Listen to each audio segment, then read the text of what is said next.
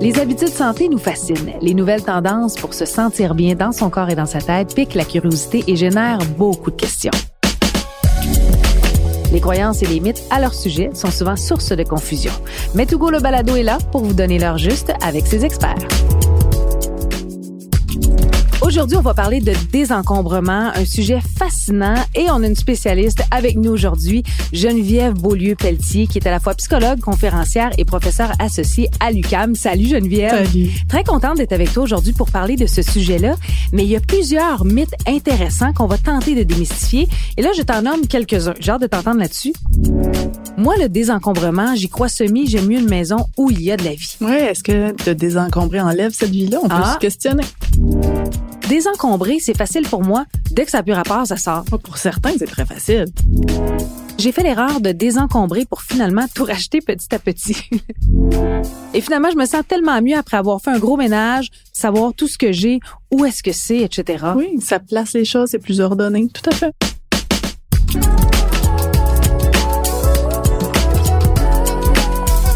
Bon, ben parlons-en du désencombrement, mais d'entrée de jeu, c'est quoi le désencombrement? C'est la grande question. Ouais, ben en fait, on parle souvent des encombrements en lien avec les objets. OK. Donc, d'enlever ce qui est superflu. Mais c'est beaucoup plus large que ça. Ouais. C'est de revenir à l'essentiel. Alors oui, dans nos objets, de garder ce qui est vraiment important pour nous, mais on peut le voir d'une façon beaucoup plus large dans toutes les autres sphères de notre vie. Donc, que ce soit le temps, nos activités, Ben oui. parce qu'on est souvent dans cet excès, on s'encombre et donc, à un moment donné, ben, on a moins d'espace, on a moins de Mhm. temps. Donc, le désencombrement, c'est cette idée, ben, on revient à l'essentiel. Ça, c'est pas toujours évident. On va se le dire. C'est absolument pas évident. C'est beaucoup en lien justement avec le mode de vie minimaliste dont on parle Ouais. donc, dans cette société de consommation. Mhm. Donc, c'est tranquillement de se dire, OK, on est là-dedans. On peut pas nier ça. C'est vrai. On est appelé à consommer plus, à avoir plus, à en faire toujours plus, à être surchargé de travail aussi, puis très, très actif. Mais en même temps, c'est de se dire, OK, comment est-ce que je peux tranquillement ressortir de ça, malgré les pressions Ben qui oui. sont très, très à l'avant-plan?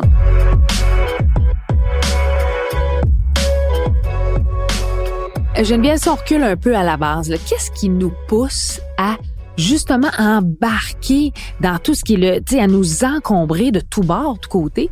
Il y a plusieurs, plusieurs facteurs, puis pour chaque personne, ça va être différent. Il y en a que ça va être plus dans des peurs, des insécurités, par exemple. Donc, j'ai peur de manquer d'un objet. Euh, si justement je jette quelque chose d'un coup, j'en ai besoin Ben oui. éventuellement. Donc ça, on est vraiment dans des insécurités vraiment de base, je dirais.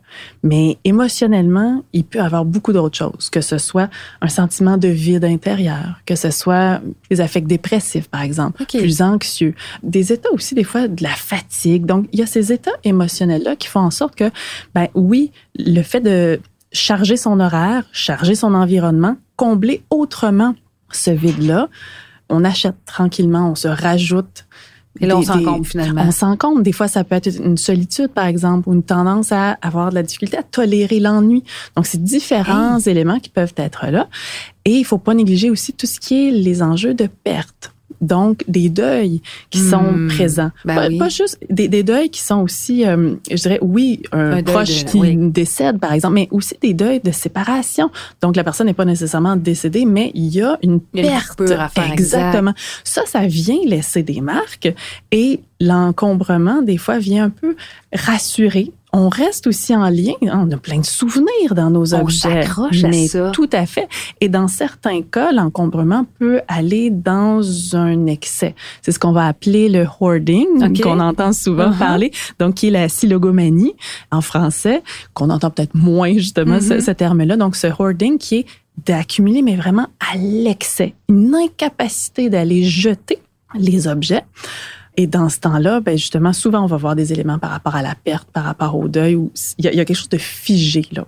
Et de laisser aller, ça devient très souffrant. Donc, ça peut aller jusque dans ces extrêmes. Bon, évidemment, euh, aujourd'hui, on parle de désencombrement et on se trouve face à face à une psychologue. Donc, j'imagine qu'il y a des vertus psychologiques, il y a des moyens de se sortir de ça. Ben, certainement. Vraiment, là, si on se remet à la base, Mhm. si on est encombré dans les objets, Oui. puis dans notre temps, Oui.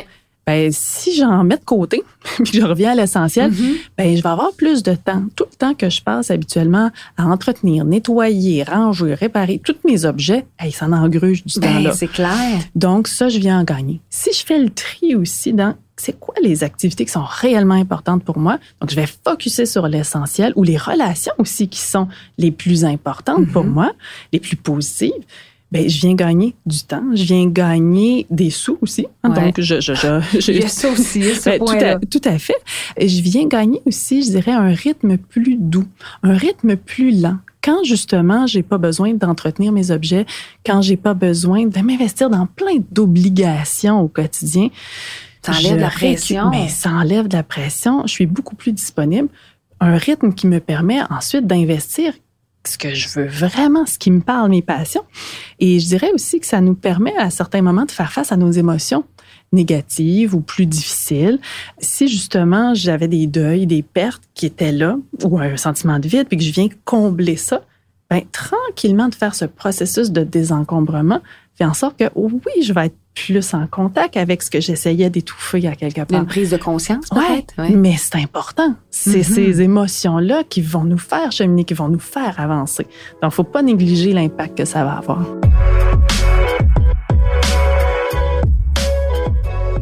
Bon, ça a l'air euh, peut-être un peu facile quand on, on l'explique, tu dis oui, oui, j'ai peut-être pas ça ou il y a, il y a pas une problématique, mais est-ce que ça peut être néfaste pour la santé psychologique?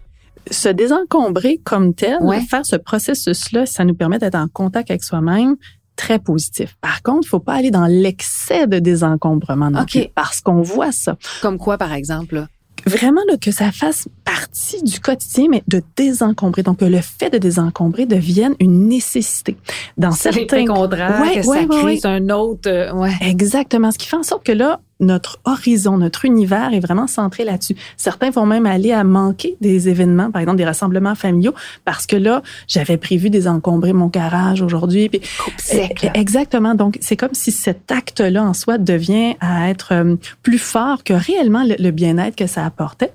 Et je dirais qu'il y a aussi le risque d'une comparaison sociale. On le Ah voit. oui, jusque-là. Ah ben oui, sur les réseaux sociaux, par exemple, ce qu'on va voir, c'est des gens qui vont publier des photos euh, Hmm. de ce qu'ils ont laissé aller, par exemple, des décors épurés. Donc, on compare le côté plus épuré d'un décor, par exemple. Donc, on en vient quasiment par moment à c'est qui qui va avoir le plus désencombré. ça devient une petite obsession si on Eh va ben, jusque-là. oui, tout à fait. là. Ça peut devenir très, très prenant jusqu'à certaines obsessions. Ça devient vraiment à l'avant-plan. Et quand on rentre dans l'aspect compétitif aussi, ben, on n'est plus dans qu'est-ce que ça m'amène réellement? On est dans montrer à l'autre à quel point on a bien fait ça.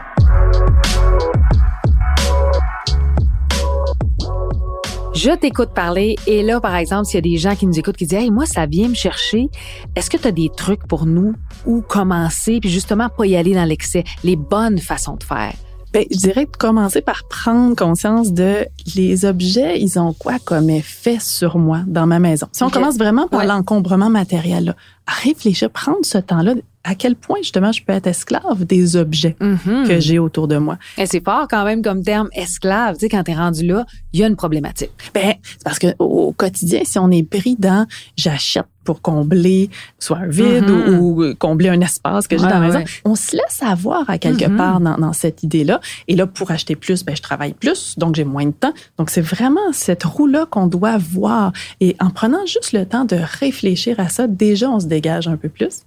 Je dirais aussi de commencer par se fixer un but. Pourquoi je veux faire ça? C'est quoi mon but en désencombrant?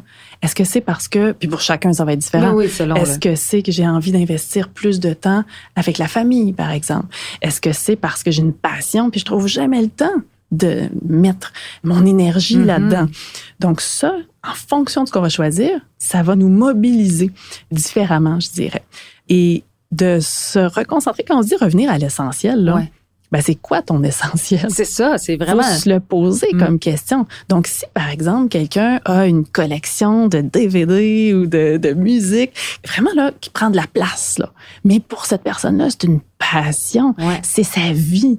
Alors pourquoi la désencombrer? C'est pas de se désencombrer pour se désencombrer, c'est si moi ça me parle, ce que je veux, c'est pouvoir faire cet espace-là pour ce qui est important. Alors, ta collection, garde-la. Garde-la. Garde ça a une ben certaine satisfaction. Mais mets-la en évidence. Ouais, Puis fais de la place dans ta vie pour pouvoir vivre cette passion-là. Donc ça, c'est vraiment des aspects, je trouve, de questionnement qui sont fondamentaux. Ensuite, on a vraiment les aspects plus concrets, je dirais. Y aller graduellement. Pas besoin d'aller vite, de tout désencombrer du jour au lendemain. Ça, c'est peut-être l'erreur numéro un à faire. Si pour certains, ça fonctionne, allons-y. Par contre, il y a un risque d'épuisement parce que ça devient difficile de tout repenser sa vie, de tout repasser à travers sa maison. Ça peut être très, très mm-hmm. prenant. Donc, d'y aller graduellement. Idéalement, de pas commencer non plus par, si on parle des objets, ouais. Euh, ou même, des relations, puis des activités, tout ce qui est plus sentimental, là, c'est toujours beaucoup plus difficile. Alors, pas besoin de commencer par ça. Commençons par ce qui est plus facile, puis tranquillement, on va aussi être euh, de plus en plus confiant dans ça. Il y a des techniques très, très pratiques. Si, par exemple, il y a certains souvenirs qui sont importants pour nous, on peut le prendre en photo. On n'a pas besoin nécessairement de garder l'objet sentimental comme tel. OK. Donc, c'est de trouver avec quoi on est à l'aise. Est-ce que c'est obligé? Non. Si toi, tu veux le garder, ton objet, garde-le. Garde-le. En fait, tu te questionnes, mais je dis, si l'objet, tu une hésitation, c'est peut-être pas le temps de t'en départir. Exact. C'est peut-être pas le temps. Puis je te dirais, la question, en fait, devrait seulement être, est-ce que ça me permet, justement, d'évoluer vers ce qui m'interpelle, mm-hmm. vers cet essentiel-là? Alors, si la réponse, c'est, ben non, ça me permet pas, ben, peut-être qu'on peut le mettre de côté, attendre un peu. On n'est pas obligé non plus de se débarrasser cette semaine. Ça peut être, on met dans une boîte éventuellement dans un mois, par ben exemple. Si j'ai, si je sens pas que je vais aller le rechercher, j'irai le porter. Donc, c'est vraiment, est-ce que c'est utile d'abord? Parce qu'il y a des choses qui sont pas nécessairement fabuleuses, oh, mais qui sont pratiques, utiles. Mais sinon, est-ce que ça sert ce vers quoi j'ai envie d'aller? Parce que très souvent, on, on encombre notre quotidien un paquet de choses qui nous éloignent de ce qui nous parle réellement. Ouais.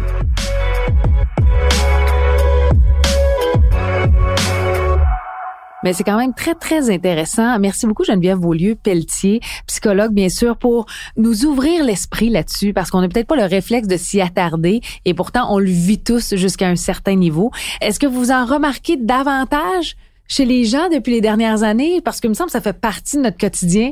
On en parle plus, on le voit plus aussi dans, dans les émissions, par exemple. Ça parle aux gens. Puis je pense que tranquillement, c'est très intéressant. Ça nous mène vers une authenticité puis relationnellement, c'est un plus aussi. Hein. Si on est capable de faire un tri dans un petit ménage autour de nous, oui, tout à fait, et avec nous-mêmes. Exactement. Merci beaucoup Geneviève pour euh, nous avoir éclairé sur le sujet fort pertinent. J'espère que vous avez apprécié vous aussi. D'ailleurs, partagez le balado si euh, ça vous intéresse et si vous n'êtes pas encore abonné, ben abonnez-vous à Togo, le balado pour ne rien manquer, soit via le site web montogo.ca, Apple Podcast, Google Podcast, Spotify ou encore Cube. Et merci à vous de nous avoir écoutés, d'avoir été au rendez-vous. J'espère que vous en avez appris autant que moi. Et ben, je vous rappelle que ce balado est une présentation de montogo.ca des habitudes santé que vous aimerez.